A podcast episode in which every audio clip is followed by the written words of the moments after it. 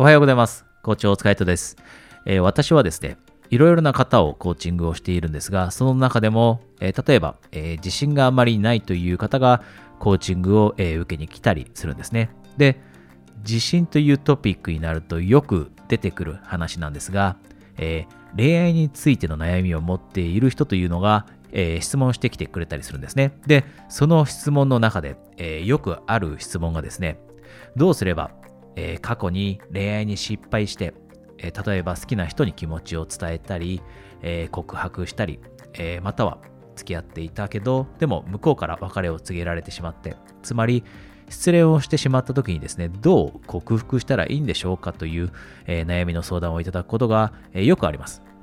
で、もしかしてあなたも過去に失恋を経験した結果、今、恋愛に対して前向きになれなかったりしているかもしれません。で、実はですね、私自身も過去に2回ほど大きな失恋を経験しました。で、その痛みだったり辛さというのは理解しているつもりです。で、今日のトピックはですね、えまあ恋愛に限らない話です。人に拒絶された時だったり、人に、えー、例えば認めてもらえなかったり、自分の気持ちを伝えたけれども、でも答えてもらえなかったり、そんな時のお話なんですが、そもそもです。私が、えー、失恋の克服についてお話をするときにですね、失恋からどう克服すればいいのかというお話をするときに、一つ、えー、必ずお届けするメッセージがあるんですね。で、そのメッセージというのはこれです。たとえ相手の人がですね、気持ちに応えてくれなかったとしても、自分の気持ちに応えてくれずにお付き合いすることができなかったり、または、えー、恋愛関係を途中で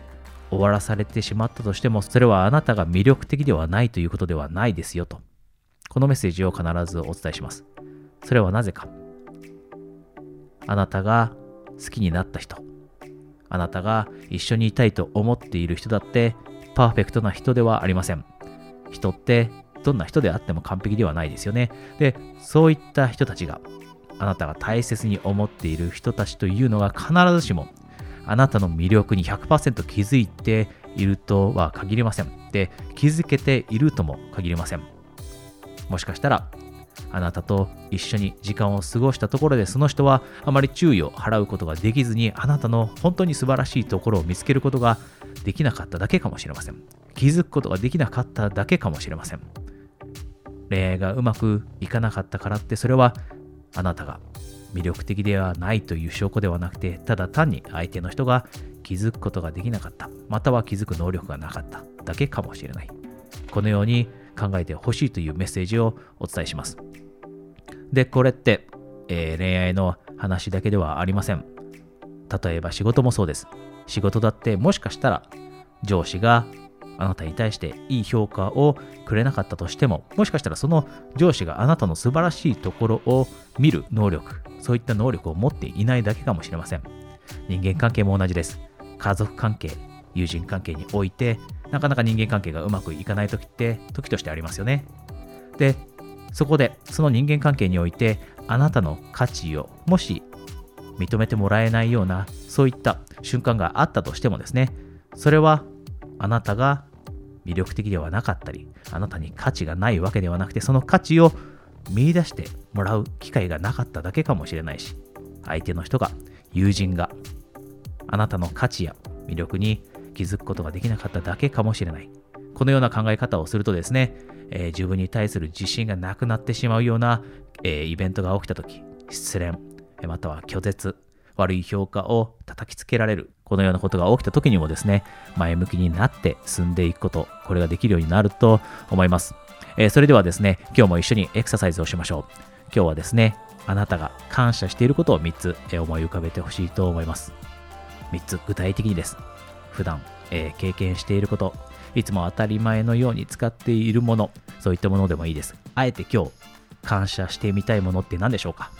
今までえー、感謝したことがないもの、あえて見つけてみてください。一つでいいです。三つのうちの一つは、今日は新しいもの、今まで感謝をしようとも思ったことがないもの、こういったものを見つけてみて、それについて考えて、感謝の気持ちをあえて作り出してみてください。